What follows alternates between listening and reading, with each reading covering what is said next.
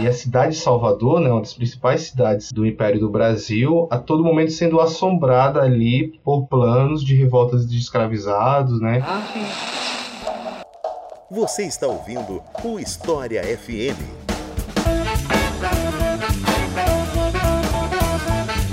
Salve ouvintes do História FM, bem-vindos a mais um episódio desse podcast produzido pelo Leitura Obriga História. Eu sou Iclis Rodrigues e hoje vamos falar sobre a Revolta dos Malês, um tema que nessa época do ano sempre reaparece por conta da data e tal, que é um tema super importante para a gente entender as rebeliões do século XIX no Brasil.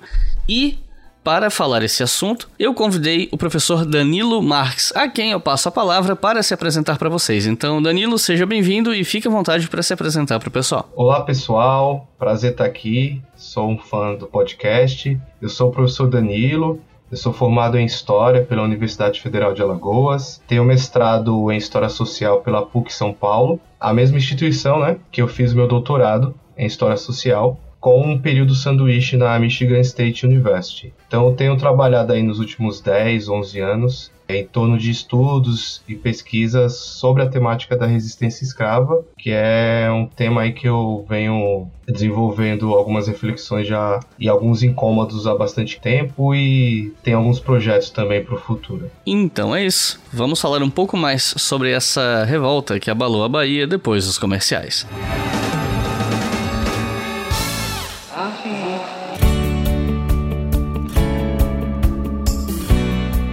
Pessoal, eu não sei quem é que tá chegando aqui pela primeira vez, eu não sei quem é o ouvinte antigo.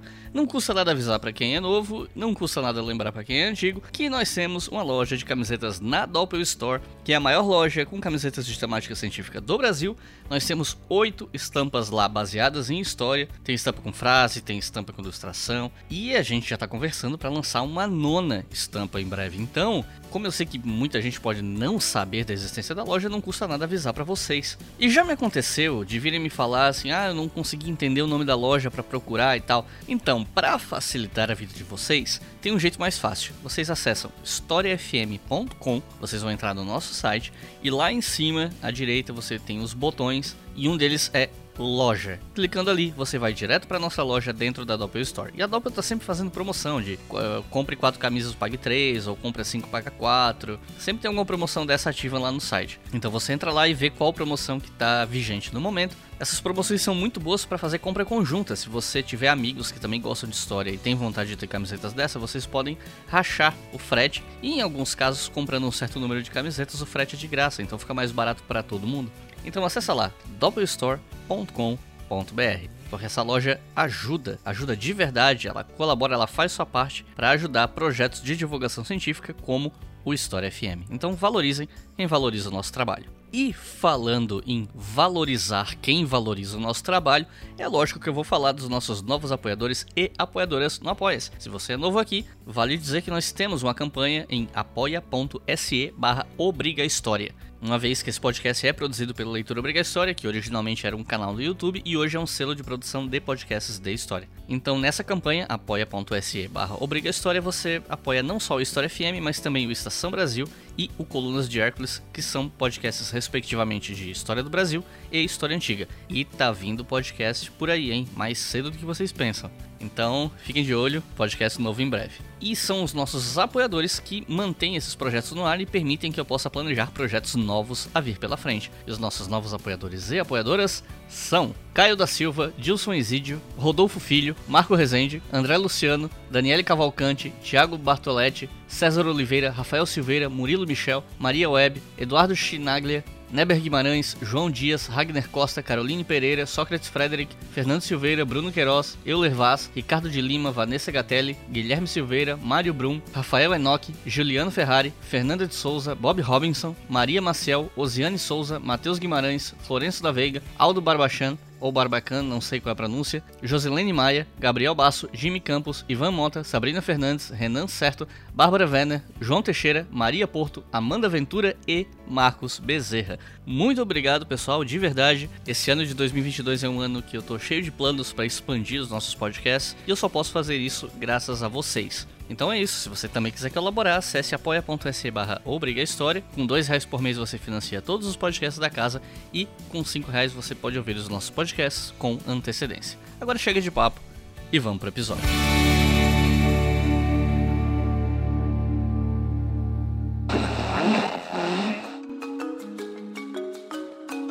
Para a gente começar a falar sobre essa revolta dos malês, eu queria primeiro falar sobre o status da escravidão naquele momento no Brasil, né? Nos primeiros anos da escravidão no Brasil, a maioria dos escravizados vinha da África Central, enquanto no século XIX existia ali uma predominância de escravizados vindos da África Ocidental. E aí eu queria te perguntar como é que era a vida, como é que era esse contexto geográfico dessa África Ocidental nessa época, de onde vinham a maioria dos escravizados nessa época, como é que era a vida desses sujeitos antes da escravidão, isso tanto no caso de sujeitos muçulmanos quanto aqueles que não eram também, né? Porque no caso eu tô falando de muçulmanos porque a revolta tem esse componente religioso até certo ponto, mas enfim, como é que era essa região da África Ocidental e a vida desses sujeitos antes deles serem capturados e trazidos para cá? A gente tem assim uns estudos sobre tráfico atlântico, né, sobre essas conexões afroatlânticas, né, os primeiros, de fato, como, como você disse, né, os primeiros grupos, maiores contingentes de africanos que foram trazidos para o Brasil para serem escravizados, sobretudo no século, né, já por final do 16, 17, são a maioria do grupo linguístico banto, né, e até mesmo o próprio Quilombo dos Palmares, né? A gente tem ali uma presença de culturas centro-africanas muito forte, assim, e de uma população que vem dessa região, onde hoje seria atual Congo, Angola. Mas para o final do século XVIII e para a primeira metade do século XIX, a gente tem né, uma forte presença de africanos que vêm da região onde hoje seria a Nigéria, Togo, Costa do Marfim, que a gente chamou de Nagôs aqui no Brasil, né, os Yorubais. E dentro desse grupo pluriétnico que seria os Nagôs, a gente tem uma forte presença dos Malês, que vem do Imalê, né, que seriam africanos muçulmanos. Naquela região ali do que seria a Nigéria hoje, né? Na época a gente teria uma série de guerras religiosas que envolvem o Islã, e isso faz com que muitos dos africanos que vieram para o Brasil no final do 18 e início do 19, eles chegam no nosso território com uma boa, né, uma larga experiência bélica. Né? Então eram soldados que estavam vivendo experiências bélicas na África. Então cerca de 2 milhões de africanos serão trazidos para o Brasil na primeira metade do século 19. Boa parte desse grupo de africanos, né, que eles vêm dessa região, que são os yorubais, tem essas experiências guerreiras muito recentes em suas vidas. E aí eu destacaria os conflitos ligados, né, à expansão do Islã no território Alçá, onde você tem ali o colapso do reino de Oió e uma consequente deflagração de, de conflitos em todo o território, né? Então a gente tem ali uma chamada Guerra Santa, que é a Jihad, né, do Osman Donfódio, que é muito interessante para entender o que vai se passar no Nordeste brasileiro, sobretudo na Bahia, nessas primeiras décadas do século XIX. Não tem como a gente entender a história do Brasil, sobretudo a história da escravidão no Brasil e a história da resistência escrava no Brasil, sem a gente se conectar com o que está do outro lado do Atlântico, né, do que se passava no continente africano. Então, quando a gente tem na nossa costa, na costa brasileira, que recebeu milhões e milhões de africanos para serem escravizados, é quando você tem a chegada dessas pessoas, né, é, o, ele não está nascendo escravizado do Brasil, ele está trazendo experiências de vida, histórias, né, memórias do outro lado do Atlântico e de muitas vezes acontece né, de trazer, principalmente nesse período, né, a presença aí de africanos que tinham essas experiências bélicas. Né? Então, essa presença desses africanos aqui no Brasil vai desencadear aí uma série de episódios importantes para entender né, a história da resistência escrava no Brasil e particularmente no Nordeste brasileiro. E como é que essa diferença de origens desses sujeitos que eram trazidos para cá, dependendo de qual região cada um era e tal, como é que essa diferença de origem afetava a integração deles quando eles chegavam no Brasil. E eu ia te perguntar quem eram os malês também, de certa forma você já, já explicou, né? Mas assim, você pode explicar um pouco mais sobre como era a integração desses sujeitos, como é que era a diferença de integração dependendo da região onde eles vinham, e a integração dos malês em si, como é que foi? Excelente pergunta, porque isso faz a gente refletir um pouco, além sobre a organização e da resistência africana na diáspora, mas também auxilia a gente a entender um pouco dos projetos dos colonizadores, né? Em boa parte, né, desses mais de 350 anos de tráfico atlântico, escravidão atlântica, que já né, inicia ali com o chamado pioneirismo português, você tem a estratégia do tráfico atlântico de colocar nos navios negreiros né, grupos linguísticos, grupos étnicos diferentes, para com que isso, de alguma forma, dificulte um plano de alguma revolta ou articulação entre eles para né, lutar ou fugir daquela condição que eles se encontravam. Então era muito comum o colonizador europeu, né, os homens responsáveis por esse tráfico atlântico, em fazer aí uma mistura de etnias, mas nem sempre isso dava 100% certo, né?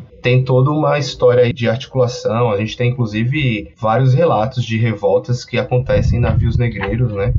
E que ficou popularmente conhecida com a história daquele filme, Amistade. E aqui no Brasil, portanto, você tem essa presença dos yorubais e a presença desses malês, né, muito forte. E alguns deles eram islamizados, outros não. É importante pontuar isso, né, que a gente tem uma grande quantidade né, de africanos que vêm dessa região chamada Yorubalândia, né? Alguns são islamizados, muçulmanos, outros não. Mas, sobretudo, essa cultura irmanada a partir né, da, da religião muçulmana faz com que eles construam aí uma rede de sociabilidade, de solidariedade, né, e que centraria aí na defesa da sua, da sua religião, que no caso seria o Islã, ao mesmo tempo, né, que isso torna um terreno mais plano para tecer estratégias para resistir à escravidão. Né? Então você tem né, um grupo que vai se unir em torno do Islã, desse Islã africano, desse Islã negro no Brasil, para lutar contra a escravidão e uma coisa que é muito importante para defender a sua fé. Né? Então, se você está num país que, no caso, a gente tem um país de formação, né? tem até um debate né? quando a gente pode chamar o Brasil de Brasil, mas você está num território, numa região onde a lei né, local dizia que era obrigatório ser uma pessoa católica e a lei brasileira proibia outras religiões que não fossem essa, né? Então você tem aí uma luta também para que você permaneça proferindo a sua fé. Então esses grupos africanos que para cá vieram, né, da Yorubalândia, eles vão, portanto, se integrar muito em torno da religião do Islã e também de culturas e costumes advindos do lado de lá do Atlântico. Então isso cria aí uma força para esse grupo se reivindicando e lutando pela liberdade, lutando contra a escravidão. Quando eu estava lendo sobre esse assunto para criar um roteiro e tal, eu esbarrei com a informação de que uma parcela grande dos escravizados de Salvador era do que se chamava de escravos de ganho, que trabalhavam a maior parte do tempo fora e não sob a supervisão de senhores. Então eu queria pedir para você explicar para o pessoal que está ouvindo entender melhor essa questão, a questão dessa coisa de escravos de ganho. O que, que é um escravo de ganho? Como é que funciona a dinâmica dele na sociedade? O que é que eles faziam? E se isso de alguma maneira pode ter influenciado a revolta. Perfeito. E entender o que seria esses escravizados de ganho, os ganhadores, né, as vendedoras de quitutes, de frutas, verduras, pelas ruas da cidade, é um, é um instrumento fundamental para a gente entender a escravidão no Brasil, que no caso né, a gente poderia chamar de escravidões porque elas são múltiplas no plural mesmo, elas são diferentes de determinado região para região e determinado tempo para tempo. E a gente ainda tem, né, pensando aí na, no debate de história pública, pensando aí na presença né, desse tema na sociedade brasileira, quando a gente fala escravidão, vem logo a ideia de Casa Grande Senzala, presença ali de uma escravidão na região do café, no sudeste, na região ali do nordeste a gente pode falar a questão da cana-de-açúcar, né, as charqueadas mais para o sul do país. Então você tem ainda uma ideia de escravidão muito ligada ao universo rural. Entretanto, sobretudo né, no século XIX, a gente tem uma força da escravidão né, muito presente nas cidades brasileiras. Então, as cidades brasileiras, as mais conhecidas, né, na, inclusive as capitais do Brasil, colocar aqui Recife, Salvador, Rio de Janeiro, né, são cidades escravistas, né, são cidades atlânticas que se constroem, que se desenvolvem em contato aí, né, com os circuitos afroatlânticos e a escravidão em espaço urbano, a escravidão nas cidades, né, ela tem algumas peculiaridades, né. Agora é importante dizer que Não existe aí uma hierarquização do que seria uma escravidão melhor ou mais amena, se é no espaço rural ou no urbano, né? Escravidão é escravidão e dentro né, do espaço urbano você tem suas particularidades. Então, nessas cidades brasileiras como Recife, Salvador, Rio de Janeiro, onde você tem o desenvolvimento urbano, a construção de casas, sobrados, onde você tem uma elite ligada à produção da cana-de-açúcar, em Recife, por exemplo, que vai se estabelecer suas residências nessas cidades, isso torna a dinâmica da, do espaço urbano escravocrata né, um pouco diferente do espaço rural. E é nesse cenário que a gente vai ter os ganhadores, né, os escravizados que ganham, que eles vão transitar pelas ruas da cidade. Muitos, eles têm um, alguns acordos com seus senhores, onde eles estabelecem uma jornada de trabalho na casa do seu senhor, da sua senhora, durante uma parte do dia. E na outra parte do dia, ele pode alugar os seus serviços para outras pessoas, ou até mesmo desenvolver vendas de quitutes nas ruas, né? E, ou vender seus serviços para outros. E aí você tem aí a busca por um pecúlio, ou a venda aí de seus serviços, sendo que você acorda que boa parte do que você ganha você dá para o seu senhor, né? E aí traduzindo, né, para a gente entender um pouco melhor com exemplos, né? É, a gente tem aqueles carregadores de cadeiras, né, que transitam pelas cidades levando as pessoas. A gente tem é, as vendedoras de frutas e verduras nas ruas, né? E aí nesse vai e vem, indo e vindo,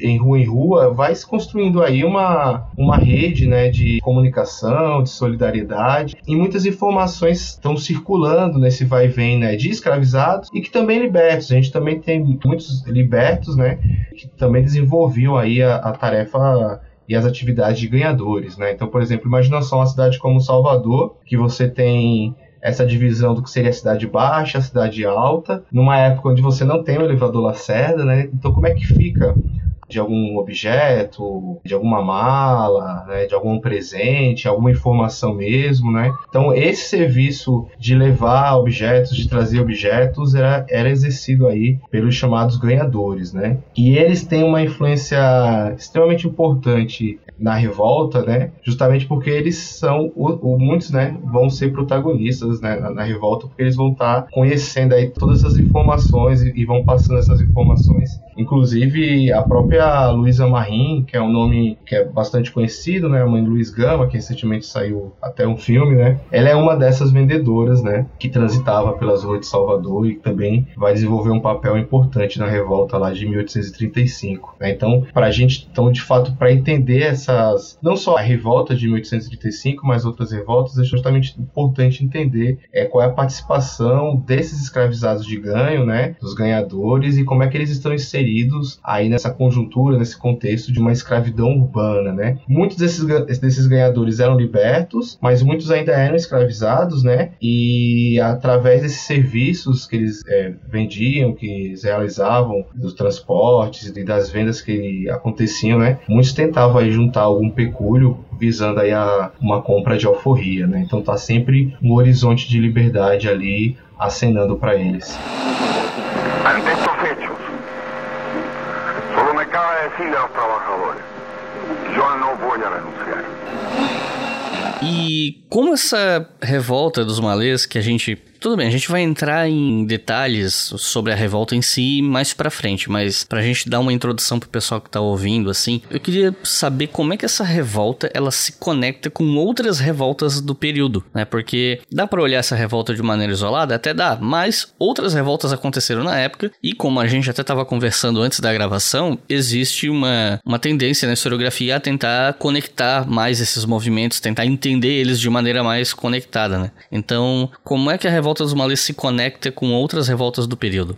Legal, é muito legal essa pergunta. Porque assim, quando a gente pensa em resistência escrava, né? De bate pronto a gente vem, vem na mente da gente, né? O quilombo, e aí seria o quilombo dos Palmares, o maior da história das Américas, mais longo em tempo, em duração, né? E em espaço. E as revoltas. E aí uma coisa que eu sempre converso, assim, com alguns colegas, com alguns alunos, né? Que tipo, a gente fala quilombo dos Palmares, né? Quando eram vários mocambos e se articulavam entre si e teve essa longa duração. Mas meio que a história de Palmares Ela tradicionalmente ela vai se findar com a Guerra de Palmares, né? Então há uma diferença entre história do, do Quilombo dos Palmares para a história da Guerra de Palmares. E aí eu falo também um pouco disso, né? Quando a gente fala muito da revolta dos malês de 1835, a mais importante e tal. E o que a gente consegue perceber estudando o assunto é que você tem algumas dezenas de revoltas escravas anterior a 1835 e que estão conectadas, né? Então é interessante a gente falar que ocorreu um ciclo de revoltas escravas no Nordeste brasileiro a partir mais ou menos de 1807. Obviamente, né, que a revolta dos malês de 35, de 1835, ela tem toda uma relevância, acontece em Salvador, no espaço urbano e tal, mas a gente consegue acompanhar aí, né, cronologicamente a existência de outras revoltas justamente nesse período onde a gente vai ter aí, né, um grande boom do tráfico atlântico já ali na primeira metade do século XIX. Eu tinha mencionado, né, que cerca de 2 milhões de africanos são trazidos para cá, né, nessa primeira metade do século XIX, ali um pouco antes da Lei Eusébio de Queiroz e tal. E aí o Rio de Janeiro vai se tornar, por exemplo, a maior cidade escravista das Américas e a segunda cidade em termos de presença da população africana é Salvador. E o recôncavo baiano, né, a Bahia em si, ela vai se tornar um palco de numerosas revoltas escravas já a partir ali de 1807. E o que, que é interessante, né? Entender que, além da revolta, da grande revolta dos malês de 1835, a gente vai ter presença de revoltas no recôncavo baiano, né, principalmente ali entre 1807 e 1820, que primeiramente eram protagonizadas por alçais, né, pelos nagôs. Algumas contam com a participação de libertos, do que a gente chama de crioulos, que seriam né, escravizados já nascidos no Brasil. Mas aí cada revolta vai ter algumas características próprias próprias, tá? Mas entre 1814 e 1835, o Islã, de fato, vai ser um fator relevante nessas revoltas, né? E é isso é documentado, tá? Na, está documentado assim na, em muitos arquivos e tem trabalhos já nessa linha que são interessantes para entender um pouco da presença, né? Um pouco do da presença do Islã nessas revoltas. É, alguns papéis árabes são encontrados, por exemplo, numa documentação em alusão à, revolta de 1807 no Recôncavo Baiano. E você tem, por exemplo, outra em 1809 que vai ter essa é um pouco também nesse perfil. E aí é interessante a gente pensar que existe aí talvez né, um projeto político de resistência e que também essas revoltas estão se articulando, se articulando entre si. E para ter um pouco da noção dessa articulação, né, da articulação dessas revoltas, eu gosto muito de chamar atenção para uma revolta que vai acontecer na Bahia em 1813. E muitas dessas revoltas elas eram planejadas para acontecer em algum dia santo, no Natal, algum dia de alguma padroeira da, região e muitas delas eram denunciadas, né? Esse plano era revelado e houve aí muitas denúncias para os senhores que se articulavam com as tropas para sufocar muitas delas. E aí você tem uma revolta no Recôncavo Baiano, que a documentação traz indícios que as lideranças conseguem fugir do Recôncavo Baiano, vão para Sergipe. Em Sergipe haveria ali um ensaio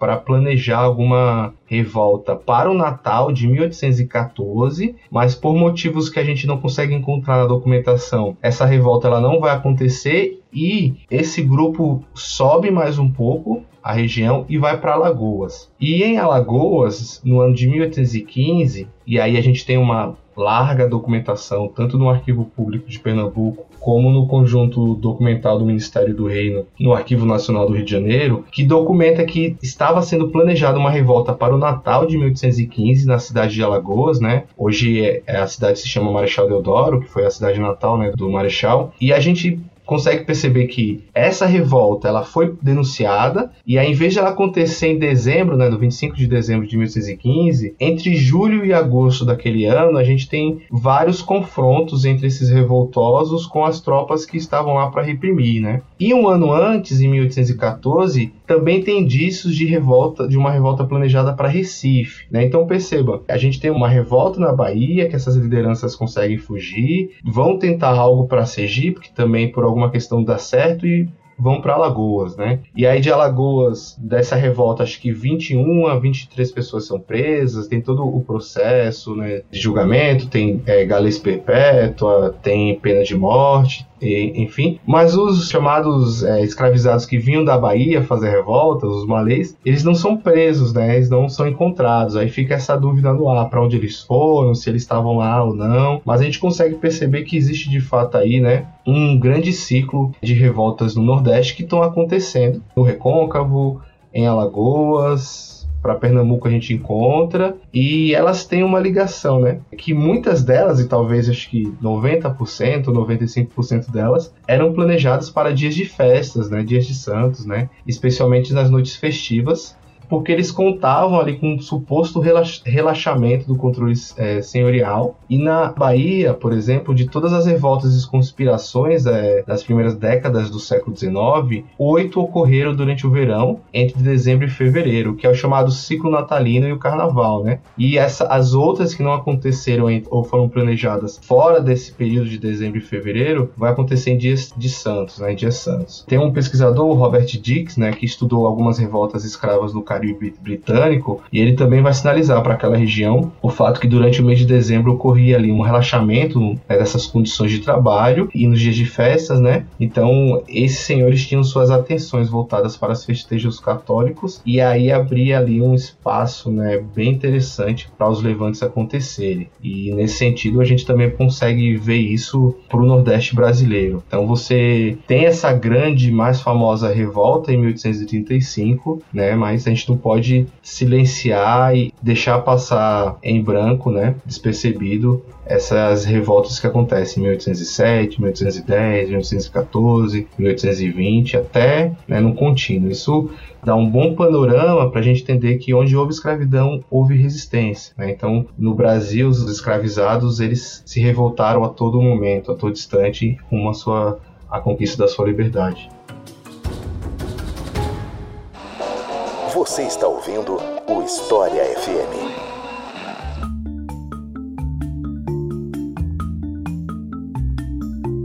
Agora que a gente deu uma boa introdução sobre a origem e a cultura desses sujeitos que protagonizaram essa revolta, eu queria perguntar sobre Salvador na época. Era uma cidade que passou por várias turbulências, desde o processo da independência até manifestações populares por conta da pobreza mesmo, né? Então, como é que era Salvador na década em que aconteceu a revolta dos malês? Salvador era uma cidade assim como eu falei anteriormente, né, já antecipei um pouco, era uma das maiores cidades escravistas das Américas, desse chamado mundo afroatlântico, dos principais portos né, de desembarques de africanos. Então você tem aí Salvador, Rio de Janeiro, e um pouco depois a gente tem Recife, assim, enquanto uma região que recebe diretamente né, africanos vindo da costa africana. E a Bahia, naquela época, era uma das mais promissoras, né, já que já era província né, em 1835, província da Bahia, uma das mais promissoras no que tange a produção do açúcar, no que tange a exportação né, do açúcar.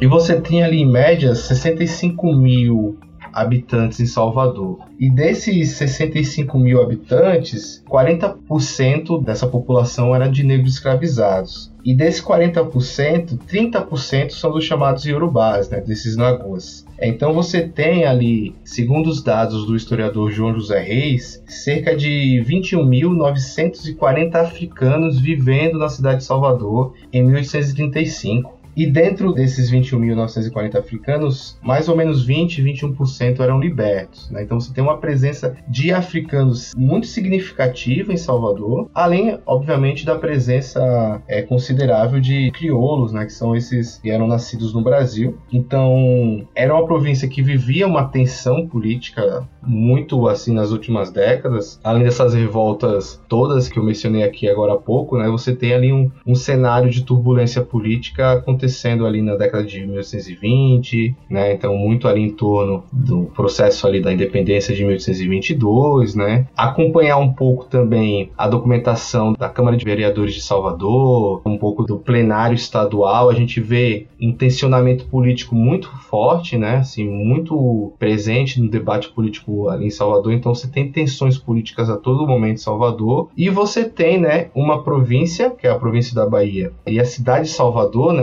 principais cidades do Império do Brasil, a todo momento sendo assombrada ali por planos de revoltas de escravizados, né? A todo momento ali a gente percebe que existe, né, uma conspiração. Eu somaria toda essa conjuntura ali de Salvador entre as primeiras décadas do século XIX, as informações que já circulavam muito fortemente na região, né, todo o Brasil e Salvador não era diferente, do que havia ocorrido no Haiti no final do século XVIII e início do XIX, que foi a Revolução Haitiana. Né? Então, como Salvador é uma cidade portuária, você tem a chegada e a saída de muitas pessoas pelo, pelo Porto de Salvador, mas também as informações circulavam por conta dessas pessoas que iam e vinham do Porto de Salvador. Né? Então, essas informações de que a maior colônia francesa das Américas do Caribe, que seria o Haiti, né? maior portador de exportador de açúcar da época, ali da Revolução Haitiana, né? aboliu a escravidão, foi tomada pela população que era escravizada. Então, essas informações todas também chegavam na Bahia, e aí você cria ali um, um cotidiano de tensão e de medo, né? Então, aquela expressão da negra e medo branco, né? Então Salvador vai vai estar tá ali né, também, né, né, dentro desse, dessa conjuntura toda. Você tem uma cidade que tem já um traçado urbano desenhado entre cidade baixa, cidade é, alta, o mercado, a presença ali né, de alguns muitos europeus, mas sobretudo uma presença majoritariamente né, e consideravelmente africana muito forte, sendo liberta ou escravizada. E nesse sentido, né, Salvador se tornou ali um, um espaço onde foi planejado aí uma revolta que se não fosse denunciada, talvez teria outros desdobramentos. Quando eu estava lendo sobre o assunto, eu li um material dizendo que os malês não tinham a intenção de começar uma revolta ali no começo que não era bem uma revolta e tal, que na verdade o que eles faziam era se reunir para ensinar o árabe, o islamismo, e que alguns até juntaram dinheiro para criar uma mesquita simples para poder exercer culto, e que foi depois dessa história da mesquita dar errado é que aos poucos a ideia de revolta foi se consolidando, né, digamos assim. Não sei se essa informação está correta, então queria te perguntar se você leu alguma coisa sobre isso e se você pode contar um pouco mais sobre essa coisa da reunião deles para exercer religião, criar uma mesquita. Você pode falar um pouco disso pra gente? De fato, você tem essa, essa força né, da, da religião. Então, o, o Islã Negro irmanava eles, né? Então, eles a todo momento se juntavam, tem todo o calendário ali envolvendo o Ramadã, né, que era um, um jejum para renovar a sua fé em Allah. E essa ideia da mesquita também a gente consegue ver que é uma coisa muito forte para eles. Agora, especificamente essa informação eu não consigo puxar aqui na memória, né, alguém, algum texto que eu tenha lido, algum documento que eu tenha olhado, né, que me confirme ela. Agora sim, é muito interessante pensar nas revoltas escravas no Brasil, nas Américas, também como algo que tem motivações variadas. Você tem desde revoltas que são aquelas revoltas que tem esse projeto de ser contra a escravidão, de acabar com a escravidão, de se tornar livres e tal, né? Mas algumas revoltas mesmo elas tinham ali um, é uma reivindicação bastante pontual. Então tem revoltas em zonas rurais que era reivindicando a questão de vestimentas, alimentos e fumo, por exemplo, né? Então existe aí revoltas que tem esse perfil mais pontual ou revoltas que tem esse projeto político maior de enfrentamento à escravidão. E aí, pensando que Salvador já tinha uma tradição, né, que vinha aí de um ciclo de revoltas do recôncavo baiano e já tinha tido aí princípios de revoltas ou revoltas denunciadas antes, ali por exemplo a revolta de Salvador de 1920, né? Mas os indícios mostram, né, particularmente dessa revolta que ela estava sendo planejada. Então, você tem lideranças, né, desses entre os revoltosos que são responsáveis por armazenar armas e aí seriam essas facões, pés, machados, né, que eram que muitos dominavam até mesmo o fabrico delas, assim, que já com experiências que eles vinham da África. Em muitas revoltas a gente consegue encontrar casas ou sobrados, por exemplo, é o caso da, da, de Salvador em 1835, que são responsáveis por estar armazenando e você tem uma liderança ali. Então, esse indício de junção aí de instrumentos bélicos né, mostram que você tem um, um plano maior ali envolvendo, né? Agora, é muito interessante, por exemplo, nessa revolta escrava que envolveu Malês em Alagoas de 1815, né? Uma das pessoas que fazem ali toda a documentação policial, o inquérito da revolta e tal, cita, né, que ó, uma das lideranças era tido como líder deles e foi encontrado machados e facões escondidos na casa onde ele estava residindo, né? Então isso mostra que você tem ali, né, um plano sendo já executado para que quando chegasse, no caso de Alagoas, o Natal de 1815, a revolta ela possa é, iniciar e cumprir aí os seus objetivos. E para Salvador, 1835, é, talvez tenha um pouco disso também, né? Esse planejamento um pouco mais longo, né? Visando uma revolta para um dia santo, como vai ser, né? O 25 de janeiro. E também é interessante a gente entender como as festas, as celebrações, os rituais, né, desses revoltosos, eles podiam ser, por exemplo, as antessalas das revoltas, como é que elas eram planejadas. E muitas dessas revoltas ali do, das primeiras décadas do século XIX, elas eram planejadas justamente nas madrugadas, né, onde você tinha ali alguma celebração sendo acontecido e, né, esses planos iam sendo gestados, geridos e, e essas informações iam passando, né? Então, é uma conexão que ligava essas celebrações para os ganhadores e as ganhadoras que a gente já comentou aqui, e essas informações vão circulando pelas cidades até que o dia da revolta che é, ia chegar e eles iriam colocar ou não em prática aquele plano, e se esse plano seria denunciado ou não. Né? Pela emancipação econômica, pela justiça social e ao lado do povo, pelo progresso do Brasil.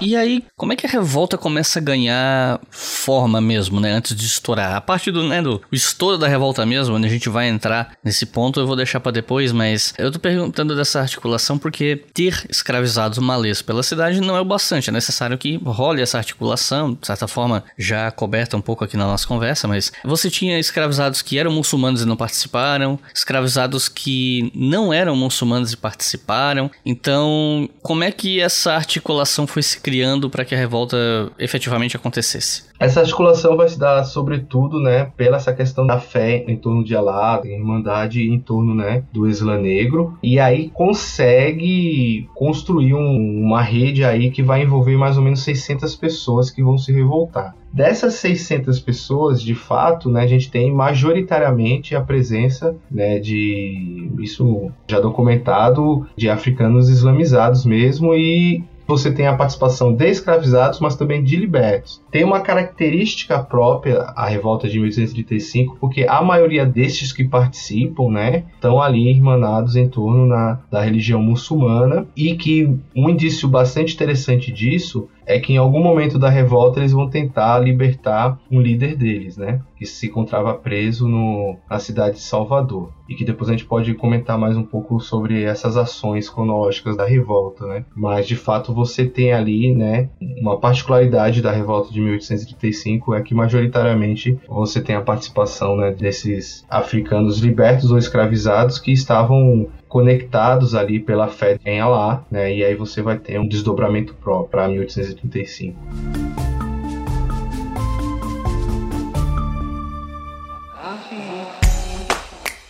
Se você quiser colaborar com o História FM, você pode fazer isso via Pix usando a chave leituraobrigahistoria@gmail.com. E assim você colabora para manter esse projeto educacional gratuito no ar.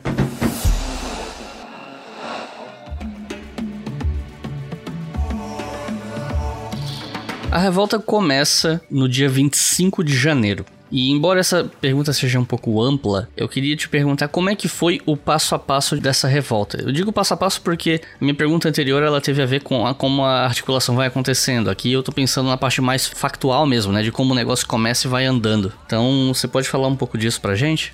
Perfeito. Essa revolta ela foi planejada para ocorrer né, na madrugada entre os dias 24 e 25 de janeiro de 1835 em Salvador. Ela, como já mencionei aqui, ela não à toa ela foi pensada e planejada para esse dia 25 de janeiro, que é o dia de Nossa Senhora da Guia. Então você tem ali toda uma população voltada para as festividades que iam ocorrer na Igreja do Bonfim. Né? Então tava, tinha uma população já na noite do 24, toda voltada para o dia de Nossa Senhora da Guia, ali em torno da Igreja do Bonfim. E você tem, dentro dessa articulação, muitos saveiristas, né, que essa embarcação muito característica de Salvador, ali para a região da Bahia de Todos os Santos. Então, muitos saveristas vieram do Recôncavo para Salvador já sabendo do plano dessas revoltas, e aí isso criou uma movimentação não muito comum para Salvador, né? Então, foi uma movimentação atípica. Então, você tem essa chegada de alguns saveristas para a cidade de Salvador, e ao mesmo tempo que começa a se criar um clima aí, né, de revolta no ar. É a informação da revolta, ela vai chegar no ouvido de um casal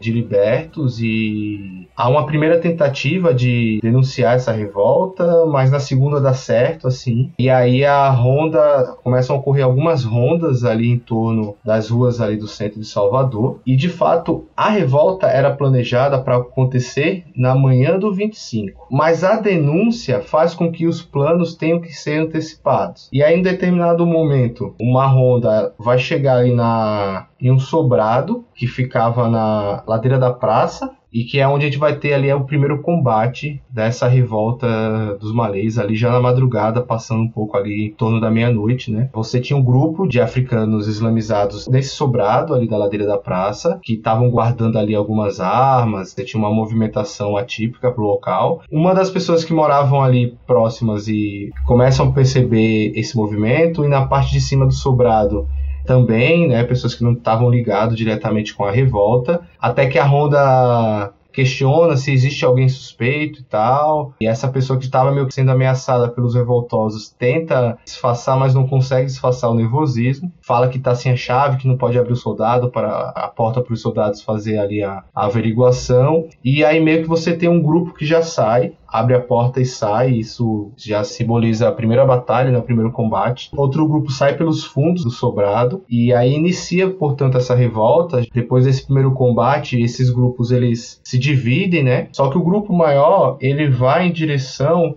a Câmara dos Vereadores. Por quê? Porque na Câmara dos Vereadores, no subsolo, na cadeia, você tem esse líder que eu havia mencionado agora há pouco, que é o Pacífico Licutã. E o Pacífico Licutã ele se encontrava preso ali no subsolo da Câmara Municipal, né, Salvador, porque o seu senhor tinha dívidas, então pelas dívidas do seu senhor ele vai ser preso ali e tal. E é muito essa questão de libertar o Pacífico Licutã. Só que dentro ali da praça onde ficava situada a Câmara Municipal dos Vereadores de Salvador, você tem o Palácio do Governo. Então, eles tentam libertar o Pacífico Licutã, só que ali eles vão estar num fogo cruzado entre os guardas do Palácio do Governo e os guardas que estavam na, na prisão, né, na Câmara dos Vereadores. Então, eles ficam ali numa praça aberta, em fogo cruzado, vindo de duas direções diferentes. Né? Você já tem aí alguns feridos, alguns mortos nesse meio tempo, e eles não conseguem ali atingir o objetivo que era libertar o Pacífico Licutã. Então, eles saem daqui, daquela naquela região e muitos dos grupos que se espalharam tentam chamar outros islamizados ou africanos ou escravizados e libertos para somar para o Levante, né? Então você tem um grupo aí que tenta mobilizar durante a madrugada mais adeptos. Eles saem em torno ali do chamado bairro da Vitória. Tem uma outra batalha no convento das Mercês, né? Então eles vão se encontrando com as tropas durante a madrugada. Você tem na região do Campo Grande a freguesia dos Mercês. Eles vão entrar em conflito ali contra soldados que estavam no no, Forte de São Pedro. E aí eles vão né, tentando se reencontrar, se reagrupar, e sempre tá tendo ali uma,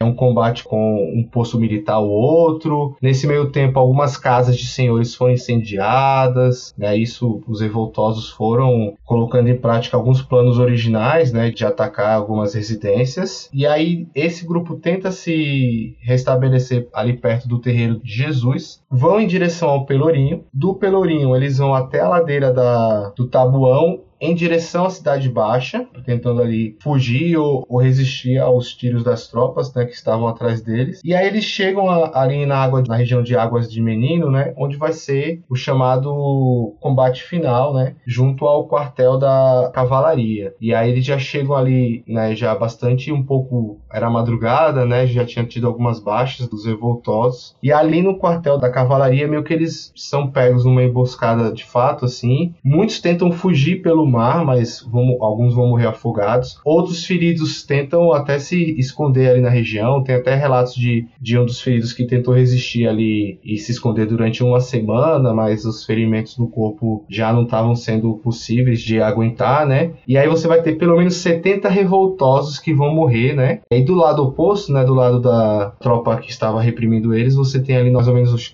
computados nove mortos. E aí, nesse quartel da cavalaria, ali na né, Água dos Meninos, que a gente tem o desfecho final do que seria essa revolta dos malês, que é interessante porque é uma revolta que durou cerca de quatro horas, da madrugada do 24 para o 25, né? Ela foi precipitada, foi antecipada, e muitos dos que morreram, né, eles foram sepultados no cemitério do Campo da Pólvora, sem nenhuma cerimônia religiosa, né, numa vala comum. E aí você tem os desdobramentos dos que foram presos, dos que foram condenados a penas de morte, você tem alguns que foram condenados a, a penas de degredo, outros vão para cadeia, muitos vão ser vendidos para outras províncias, né? Porque você tinha um, uma proposta aí de não deixar é, esses revoltosos na Bahia, mandar eles para outra região, né? Mas de fato esse o desdobramento da revolta de 1835 é esse, né? É uma revolta que foi denunciada, que começa no sobrado da ladeira da praça e tem seu desfecho ali na região de Água dos Meninos, no, no quartel da cavalaria, né? E nesse meio tempo você tem toda uma tentativa de buscar mais adeptos para o Levante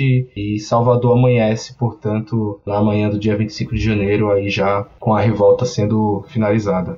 E depois que a revolta foi derrotada de vez, quais foram as consequências imediatas dela, pensando aqui na própria cidade de Salvador, mas também na situação dos escravizados em Salvador, ou talvez até no resto do Brasil, supondo, né, que imagino que a notícia deve ter se espalhado, e isso afetou como esses sujeitos viviam, a relação deles com os seus escravizadores, rolou algum tipo de pânico na época, enfim, como é que a notícia da revolta teve impacto nessa sociedade logo em seguida? Eu diria que a revolta de 1835 ela vai alterar de uma forma muito grande os rumos ali da instituição escravista, né? Os insurretos, no geral, foram punidos com sentenças que vão variar de mortes e açoites, prisão e deportação. Mas você vai ter um aumento das posturas municipais visando controlar ainda mais a população africana, sobretudo, né? Para Salvador, para Bahia, a gente tem um aumento de posturas relacionadas aos ganhadores, que a gente já comentou aqui algumas vezes, né, nessa nossa conversa. Os ganhadores vão sofrer aí uma série de sanções, vão ter que andar com chapas. Tem essa questão dos toques de recolher, é, da proibição de batuques, da proibição de africanos e escravizados andarem pelas ruas a partir de determinado horário da noite. Além de a gente perceber isso para Bahia, a gente consegue perceber isso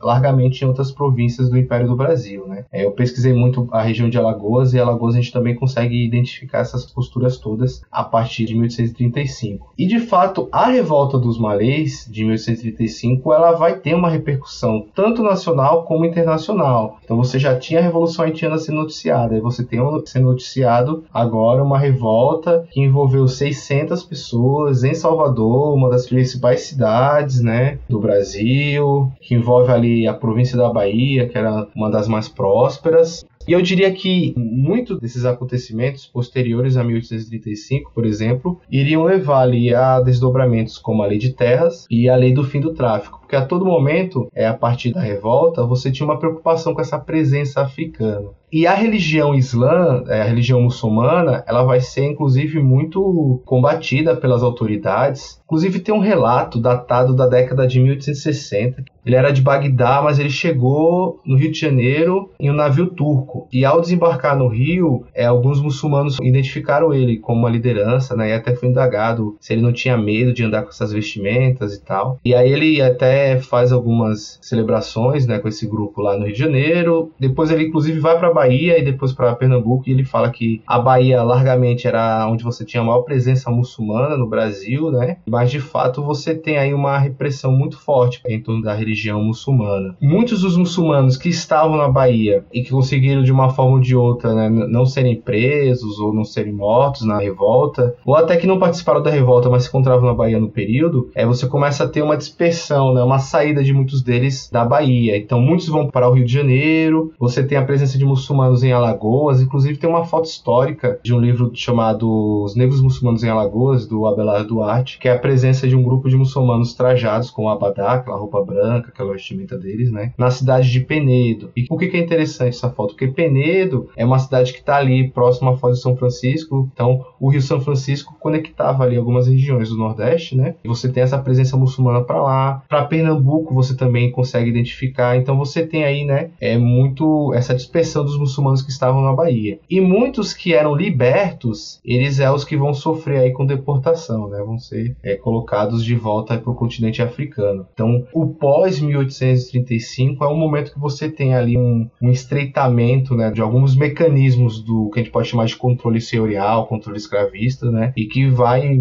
a gente consegue acompanhar muito bem acompanhando as leis que serão aprovadas, né, nas décadas seguintes e essas posturas municipais que vai variar de cidade para cidade, de província para província, mas que tem algumas semelhanças. Então, por exemplo, para Salvador e para Maceió, eu consigo identificar várias posturas municipais que proibiam a venda de frutas, a comercialização de alguns produtos por africanos, tanto para Salvador como para Maceió. Agora, por quê? Né? Porque essa comercialização, essa venda de frutas, verduras, quitutes, era realizada por ganhadores, por ganhadoras, né? E essa tentativa de controlar essa mobilidade africana ali nas cidades, elas estão inseridas aí nesse cenário pós 1835. Eu sei que dá um momento assim de da gente indicar livros, mas, mas para quem quiser acompanhar um pouco melhor esse cenário, tem o, o livro Os Ganhadores do historiador João José Reis, que pega um pouco esse 1835 até uma greve que vai acontecer em, na década de 1850, né? Então a gente consegue acompanhar pela obra dele um debate político, jurídico em torno dessa repressão aí. Mas é uma repressão, sobretudo, voltada para a população africana e tem essa especificidade do controle ali dessa presença muçulmana, né? Mas enfim, são alguns elementos gerais desse cenário. Because it has guns. Because it has discipline. Because it has a navy. Because of this, the English go where they please and strike where they please, and this makes them great. Right. E aí eu queria finalizar nossa conversa te perguntando qual você considera que é o legado dessa revolta e, e, a leitura que é feita dela hoje, inclusive do ponto de vista não só acadêmico, mas também de movimentos sociais, né? De eventuais inspirações que ela gera e tal. O que, que a gente pode falar do legado dessa revolta? O legado da revolta de 1835 é entender o século XIX como um longo caminho rumo à liberdade, rumo à abolição. Então a gente está em um país onde você tem o mês da consciência negra, o mês de novembro, 20 de novembro, né, como uma reivindicação histórica do movimento negro brasileiro. Para marcar a luta antirracista, você, você tem uma data que é constantemente negada e por uma parcela da população que inclusive defende Princesa Isabel e o 13 de maio, só que esse debate entre o 3 de maio e o 20 de novembro, ele mostra um pouco, né, ou mostra muito bem, né, o debate do que foi a abolição do Brasil, né? Então, é, durante muito tempo foi passada essa história de que a abolição foi gradual, foi uma dádiva da família real, da princesa Isabel, mas exemplos como a revolta dos malês de 1835 dão a tônica de que o negro brasileiro, né, os africanos em diáspora aqui no Brasil, resistiram à escravidão desde os primeiros navios negreiros que, é que chegaram. Né? Então a gente tem da década de 1570 as informações para dos primeiros quilombos ou comunidades de escravizados fugitivos, que inclusive foi para a região da Bahia. Né? Logo depois você tem o início de Palmares, e desde essa primeira chegada de africanos para ser escravizados no Brasil até o final do século XIX, a gente vai ter várias e várias histórias de quilombo, de revoltas escravas, de fugas individuais, de fugas coletivas. Né? Então, o legado de 1835 é justamente mostrar que a luta contra a escravidão através da revolta era possível, né? E não foi a última e também não foi a primeira que ocorreu, como a gente já falou aqui. E aí você tem muito esse legado. E no imaginário, na memória da luta popular, né, a gente tem assim a, a força da revolta dos malês muito presente na cultura brasileira, na música, né? Por exemplo, fiquei sabendo que já tem um projeto de um filme sobre a revolta dos malês, né, sendo pensado, se eu não me engano, pelo Lázaro Ramos e pelo Antônio Pitanga. A gente já tem uma série é, do Sesc TV em torno da revolta dos malês. Você tem um jogo didático é, em formato de game sobre a revolta dos malês. Você tem o Malê de Balé, que é um dos principais grupos, né, da Bahia. Você tem todo um, um, uma série de músicas, né, que situam aí o tema, né, inclusive aquelas Somos Negros, muçulmanos e revolucionários. É fenomenal fazer alegria no carnaval. Então você tem cânticos, versos que rememoram, revivem, relembram a revolta dos malês de 1835, que é uma das várias revoltas, mas que talvez simbolize uma das principais páginas da luta contra a escravidão no Brasil no século XIX.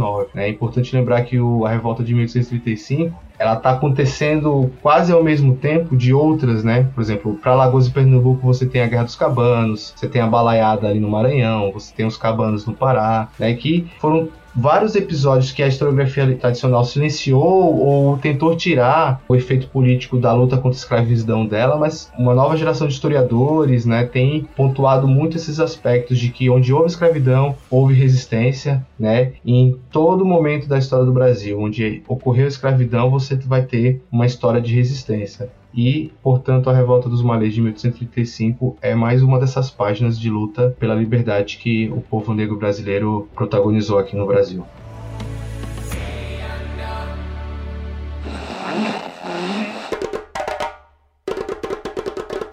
Recomendações de leitura para quem ouviu nossa conversa, se interessou, quer saber mais sobre o assunto e quer estudar. Se você tivesse que recomendar aí três obras para iniciantes, quais seriam? Bom, a primeira, eu acho que não tem como fugir disso, é o grande clássico da historiografia brasileira, Rebelião Escrava no Brasil, a história dos malês, a história do levante dos malês de 1835, do professor João José Reis, um segundo livro, esse já é um pouco mais recente, né? Mas que foi organizado pelo próprio João José Reis e por outro grande historiador, né, de renome e referência no assunto, que é o professor Flávio dos Santos Gomes, intitulado Revoltas Escravas no Brasil. Saiu pela Companhia das Letras agora em 2021. E por fim, eu gostaria de deixar aqui uma referência, né, à tese da Priscila Leal Melo, intitulada Leitura, Encantamento e Rebelião: O Islã Negro no Brasil, século XIX onde ela defendeu. Essa tese foi defendida no programa de pós-graduação em História da Universidade Federal Fluminense, né? E foi orientada pela professora Marisa de Carvalho Soares. A tese ela traz uma documentação muito interessante sobre a presença muçulmana, não só na Bahia, né? Mas como em Alagoas, Rio de Janeiro, Pernambuco e traz aí uma série de reflexões mais recentes né, sobre essa presença no Brasil e talvez esses três né, seriam aí indicações para o ouvinte né, que quiser iniciar uma leitura mais aprofundada sobre o tema. Então é isso. Danilo, gostaria de fazer alguma consideração final? Ah, queria agradecer o convite, né? Nesses tempos que a gente vive, né, de negacionismo, de debate e de revisionismo histórico. Acho que canais como esse são de extrema importância para a gente trazer reflexões, debates sobre a história do Brasil, que é uma história que não foi pacífica, né? É uma história que a própria Revolta dos Malês mostra que foi muito tensionada, com bastante resistência, né? E que tem tido aí já levas e levas de gerações e gerações de historiadores brasileiros que têm dado uma contribuição significativa para o entendimento da nossa história e que também é o entendimento da nossa sociedade. É isso, muito obrigado. Eu que agradeço. E agradeço também a quem ouviu até o final, que está aqui conosco até o fim do programa. Muito obrigado por terem ouvido. Aproveitem o aniversário desse evento, da Revolta dos Malês, para levar esse episódio adiante e compartilhar com as pessoas. E peço também que vocês considerem colaborar conosco no Apoia-se. A partir de dois reais por mês vocês financiam todos os podcasts que nós produzimos. E com cinco reais por mês você pode ouvir os episódios com antecedência. Então é isso. Muito obrigado e até a próxima.